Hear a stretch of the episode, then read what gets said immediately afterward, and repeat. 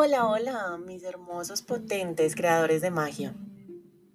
Desde hace algún tiempo he venido preguntándome por qué tenemos que sanar tantas situaciones del pasado si nosotros venimos de una energía que es completamente ilimitada y de amor incondicional. ¿En qué parte nos perdimos en ese camino y nos divorciamos de esa energía original para aceptar las cargas de un pasado que nos atormenta día tras día y que realmente usamos como una justificación para no generar ese cambio que realmente nos lleva a nuestro potencial y nuestra expansión. Así que encontré las herramientas y la base sólida para contarte a ti y comprobarte por qué tú no tienes que sanar nada del pasado si te reconoces como energía original. Así que te dejo con este corto audio, espero que lo disfrutes y que lo compartas para que esta conciencia llegue a más personas. Te quiero, mi amoroso potente. Feliz día.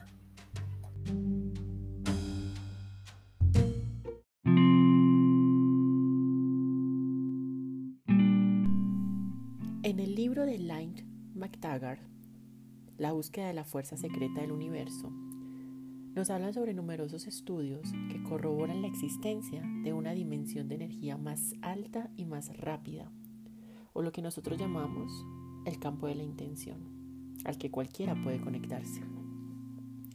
El campo de la intención no existe en ningún lugar en el que no esté, porque en el universo todo lleva una intención intrínseca. Esto se aplica a todas las formas de vida, ya sea un rosal o una montaña un mosquito tiene un propósito intrínseco en su propia creación y su experiencia vital. Una bellota que aparentemente no tiene capacidad para pensar ni hacer planes del futuro, contiene la intención del campo invisible. Si abre la bellota, no verás un enorme alcornoque, pero sabrás que está ahí. Una flor de manzano en primavera parece simplemente una florecita preciosa, pero tiene un propósito intrínseco y en verano se manifestará como una manzana. La intención no yerra, la bellota no se transformará en calabaza ni la flor del manzano en una naranja. Todo aspecto de la naturaleza sin excepción tiene una intención intrínseca y que nosotros sepamos, nada en la naturaleza cuestiona el camino que ha de seguir para hacer la realidad. La naturaleza se limita a desarrollarse armónicamente a partir del campo de la intención. La energía de este campo también dispuso esa intención en nosotros. Existe lo que algunos llaman el tirón del futuro del ADN, presente en la concepción de todo ser humano. En el momento de la concepción, cuando una gota infinitesimal del protoplasma humano se combina con el óvulo, comienza la vida en su forma física y la intención dirige el proceso del crecimiento. La estructura del cuerpo, los rasgos físicos, el desarrollo, incluyendo el envejecimiento, ya están dispuestos en el momento mismo de la concepción. La piel flácida, las arrugas, incluso la muerte, todo está incluido allí. Pero, ¿qué ocurre exactamente en el momento de la concepción? ¿Dónde empieza esa vida nacida de la intención?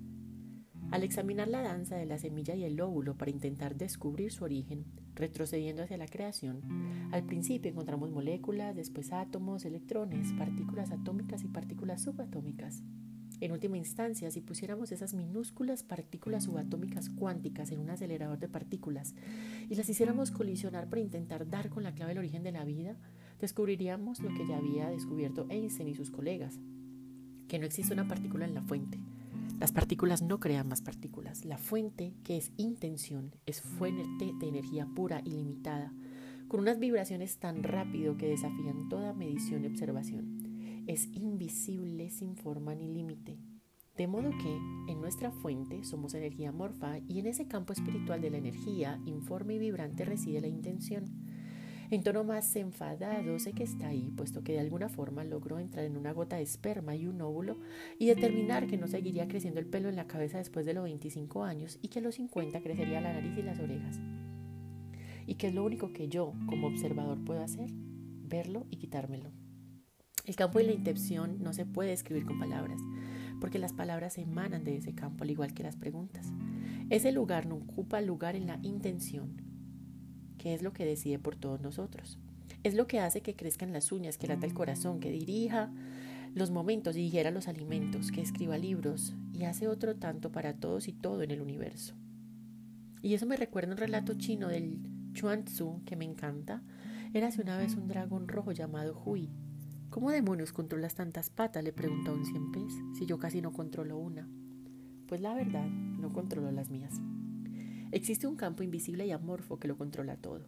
La intención de ese universo se manifiesta en tropecientas mil formas en el mundo físico. Y cada parte de todos nosotros, incluyendo el alma, los pensamientos, las emociones y por supuesto el cuerpo físico que ocupamos, forma parte de esa intención. Entonces, si la intención lo determina todo en el universo, es omnipresente, es decir, que no hay sitio donde no esté, porque tantos de nosotros nos sentimos desconectados de ella y con tanta frecuencia. Y algo aún más importante, si la intención lo determina todo, ¿por qué nos falta tanto de nosotros, tanto de lo que nos gustaría tener? Imagínate una fuerza que está en todas partes. No hay sitio alguno en el que no está, no se puede dividir y está presente en todo cuanto ves y tocas. Extiende tu conciencia de este campo infinito de energía hasta más allá del mundo de la forma y los límites. Esta infinita fuerza invisible está en todos lados, tanto en lo físico como en el no físico. Tu cuerpo físico forma parte de la totalidad que emana de esa energía. En el momento de la concepción, la intención pone en marcha la forma física que adoptarás y el desarrollo del proceso de crecimiento y envejecimiento. También pone en marcha los aspectos no físicos como las emociones, los pensamientos y la forma de ser. En este caso, la intención es el potencial infinito que activa tu aparición física y no física sobre la Tierra. De lo omnipresente has pasado a ser presente en el tiempo y el espacio. Porque es omnipresente, puedes acceder a este campo de la energía de la intención tras tu llegada física a la Tierra. La única manera de desactivar esa fuerza durmiente consiste en convencerte de que estás separado de ella. Activar la intención significa reintegrarse a tu fuente y convertirte en un moderno hechicero. Ser hechicero significa alcanzar el nivel de conciencia en el que se puede conseguir cosas antes inconcebibles, como explica Carlos Castañeda. La tarea de los hechiceros consistía en enfrentarse a la infinitud, la intención, y se sumergían en ella a diario, como el pescador se sumerge en el mar. La intención es una fuerza presente en todas partes como campo de energía, no se limita al desarrollo físico. También es el origen del desarrollo no físico. Este campo de la intención existe aquí y ahora y puedes acceder a él. Cuando lo actives empezarás a notar que tu vida tiene un objetivo y te dejarás guiar por tu ser infinito. Así describe un poeta maestro espiritual lo que yo domino intención.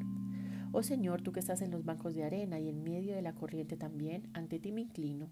Tú que estás en los guíjaros y la calma extensión del mar, ante ti me inclino. Oh Señor, omnipresente que estás en la tierra yerma y entre las multitudes, ante ti me inclino. Al tiempo que te inclinas simbólicamente hasta esa fuerza, Reconoce que estás inclinándote ante ti mismo. La energía omnipresente de la intención late en tu interior hacia el tu potencial para una vida con sentido. Si existe una fuerza omnipresente en la intención que no está solo dentro de mí, sino en todo y en todos, estamos conectados por esa fuente omnipresente a todo y a todos, así como lo que nos gustaría hacer, lo que nos gustaría tener o lo que queremos alcanzar y todo lo que nos ayudará en el universo. Lo único que necesitamos es reajustarnos y activar la intención. Pero, para empezar, ¿cómo nos desconectamos? ¿Cómo perdimos nuestra capacidad natural de conectarnos? Los leones, los peces y las aves no se desconectan. Los mundos animal, vegetal y mineral siempre están conectados a su fuente. No ponen en entredicho su intención. Los seres humanos, a pesar de nuestra capacidad supremamente más elevada para las funciones cerebrales, tenemos algo que denominamos ego. Una idea sobre quiénes y qué somos que elaboramos nosotros mismos. El ego está compuesto de seis elementos primarios. Al permitir que el ego decida el sendero de tu vida, desactiva la fuerza de la intención. Esas seis convicciones del ego son, soy lo que tengo, lo que poseo me define, soy lo que hago, lo que consigo me define. Soy lo que los demás piensan de mí, mi reputación me define. Estoy separado de todos los demás, mi cuerpo me define como un ser único. Estoy separado de todo lo que me falta en la vida, mi espacio vital está desconectado de mis deseos. Estoy separado de Dios, mi vida depende de la evaluación de mis méritos por parte de Dios. Como, por mucho se intente, no se puede acceder a la intención a través del ego. Dedica tiempo a reconocer y reajustar alguna de estas convicciones o las seis. Cuando se debilite en tu vida la supremacía del ego, podrás buscar la intención y aumentar al máximo tu potencial. Este texto es de Juan Dyer, un autor que me encanta, y el libro se llama El poder de la intención. Aprende a usar tu intención para construir una vida plena y feliz. Este libro y este fragmento me marcó muchísimo porque refleja perfectamente ese pensamiento, creencia y experiencia que yo tuve en algún momento de qué más tengo que sanar, cuánto más tengo que ir atrás para sentir que puedo sanar y que puedo elegir algo diferente. En ese caso, encontré que hay una fuerza más grande, más grande que el alma, ese espíritu que está conectado a esa fuerza de intenciones, a esa fuerza del todo. Cuando tú te reconoces como esa fuerza del espíritu, dejas de observarte como esa partícula pequeña de ADN que corresponde a tu madre, que corresponde a tu padre al linaje que tú supones tienes que sanar.